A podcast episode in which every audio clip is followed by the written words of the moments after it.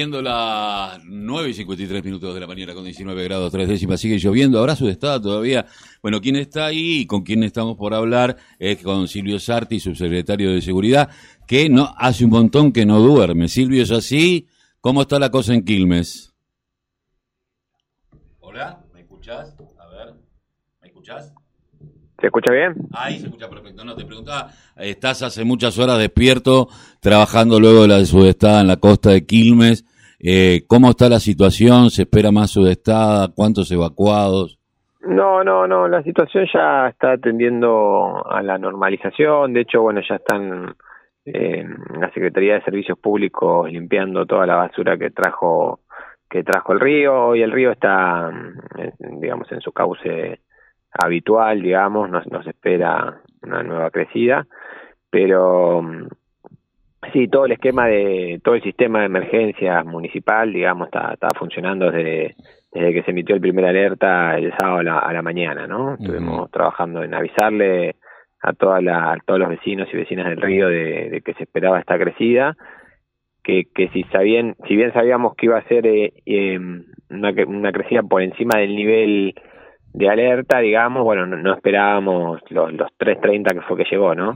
eh, hay que hay que ir al año 2000, hace ocho años, nueve años que no hay una crecida de este tipo, así que no es algo habitual, digamos. No, no es algo habitual. Eh, quienes hemos vivido ahí algún tiempo sabemos que no pero sabemos que la cota del río de la Plata de 2 metros 15 y que 3 metros 30 es una cantidad importante sobre la cota del río. Ahora digo, ¿es tu primera experiencia en una, en, en, una cuestión de esta característica?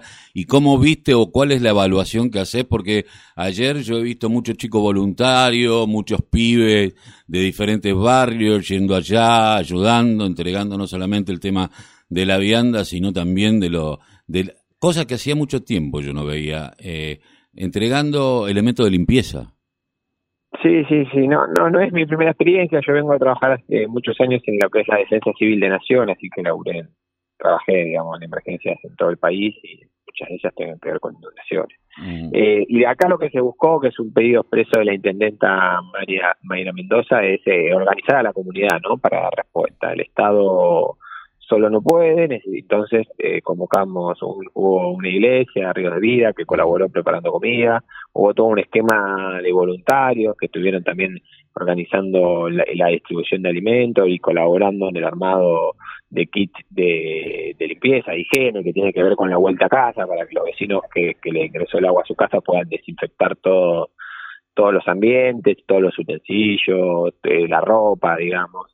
Y incluso hoy vamos a estar con un esquema de reparto de comida caliente, teniendo en cuenta además este día horrible con, las temperaturas muy bajas.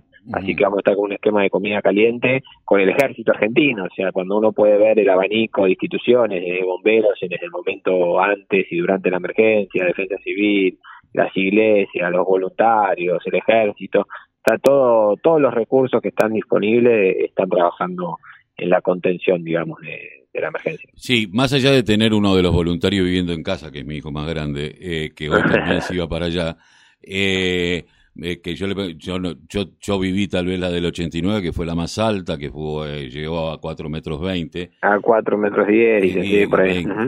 que llegó casi hasta Argentino de Quilmes. Hasta la Argentina de Quilmes, sí, sí, sí, ahí estuvimos revisando el historial. y digo, eh, pensaba, ¿hacía cuánto tiempo yo no escuchaba esto? Y, y con respecto al tema, porque uno está hablando de la contención en términos de Morphy y en términos de artículos de limpieza, que es fundamental, porque aparte muchos comercios pierden su... Su, eh, mercadería. Su mercadería, o sea, económicamente esto también es un desastre para el, eh, y sobre todo para el comerciante del río, que no es el gran comerciante. Eh, no estamos hablando de los boliches, estamos hablando de los almacenes del barrio que están adentro, que son los que la pechugan día a día y que son los que después bancan a, al vecino con la libreta. Eh, Yo pensaba dos cosas, ¿no? Una, ¿cómo fue el tema sanitario? Porque menos mal que nos tocó en verano, pero el tema del COVID, el tema de las enfermedades respiratorias que en el río son muy comunes, por el tema de la humedad, eh, ¿Tuvieron algún tipo de trabajo en ese sentido?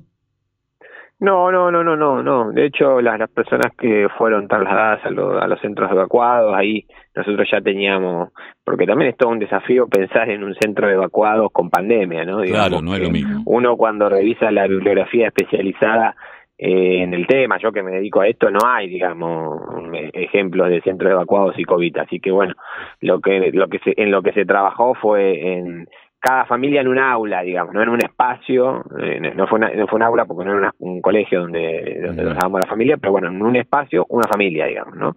Para que no, no se puedan mezclar eh, las familias. Así que se trabajó en ese sentido para garantizar el distanciamiento y, y, no y que, que, el virus no, no circule entre distintas familias, después tener que llevarlo al barrio, ¿no? Así que eso eso estuvo garantizado. Y después sí, eh, desde el comerciante hasta el al vecino de a pie, que quizás vive el día a día y le entra un poco de agua a su casa y, y, bueno, eso le complica muchísimo.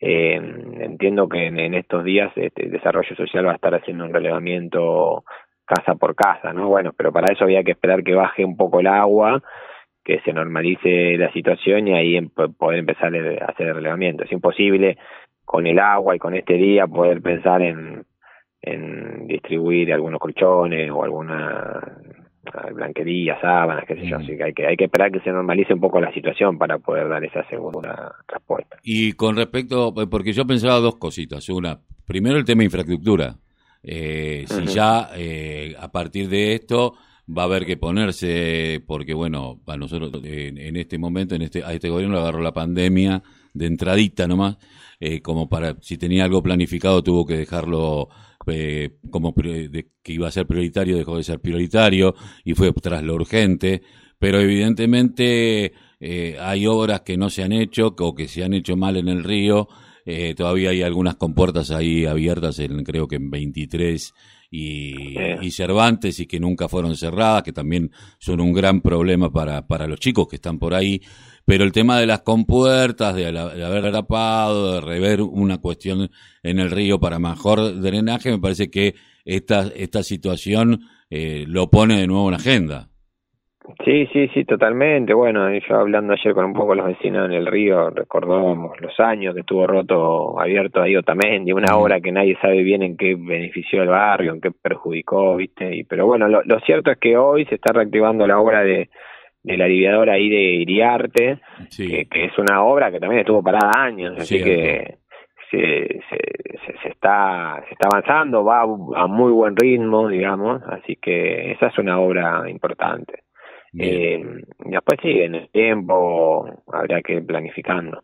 Eh, no, no es sencillo porque la subestada el río crece, digamos. Por sí, no te avisa, te avisa, eh, sí, te avisa, pero uno puede eh, reducir el impacto, pero el río busca su cauce y sale, digamos, cuando tiene que salir. Si uno ve las imágenes de, de Tigre que tiene la, la cota, nada, tiene murallón, está mucho más alto, todo el río sale igual, digamos. No, no, seguro.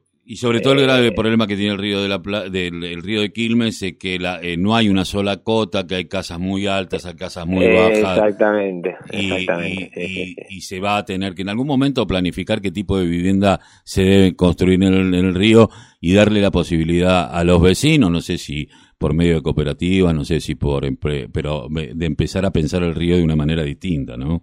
Me parece que, Exactamente. que estas cosas siempre nos ponen a discutir. territorial ahí específico para esa zona. Muy bien, te agradecemos mucho, sabemos que estás ahí en terreno y que, bueno, esperemos que vuelva a salir el río y, bueno, nos mantenemos en contacto y muchísimas gracias. Dale, Carlos, un abrazo. Un abrazo. Estamos hablando con Silvio Sarti, su secretario de Seguridad, quien está en la parte de emergentología de, de, de, toda defensa civil, todo depende de él. Igualmente yo quiero decir que el río es una deuda gigantesca desde hace mucho tiempo, ¿no? Eh, y creo que hay uno de los temas que nadie trata, que es el tema de la autopista. Una autopista que fue hecha con terraplén en zonas inundables e iba a salir mal. y se lo habían dicho a Cafiero. O casualidad, después se, murió el mm. presidente de, del Colegio de Ingenieros, quien había denunciado que eso era un negocio. Así que bueno. 20, 10, 20, no, no hay 20. No hay 20. No 10, llegamos a los 20 hoy. No, no, porque yo tengo que hacer así tengo la luz. 10 y 3 minutos de la mañana, 19 grados 3 décimas, como que no hay 20 a la noche, va a haber 20 grados, 22 grados para la tarde, 19 para el mediodía, en este momento 19.3. Va a ser, cuando nos vayamos va a estar un poco más fresco que cuando llegamos. Eh, bueno, le, me le- le gustó la nota, estuvo bien, lo tratamos bien al hombre. Eh, nosotros vamos a un temita musical y, y enseguida volvemos.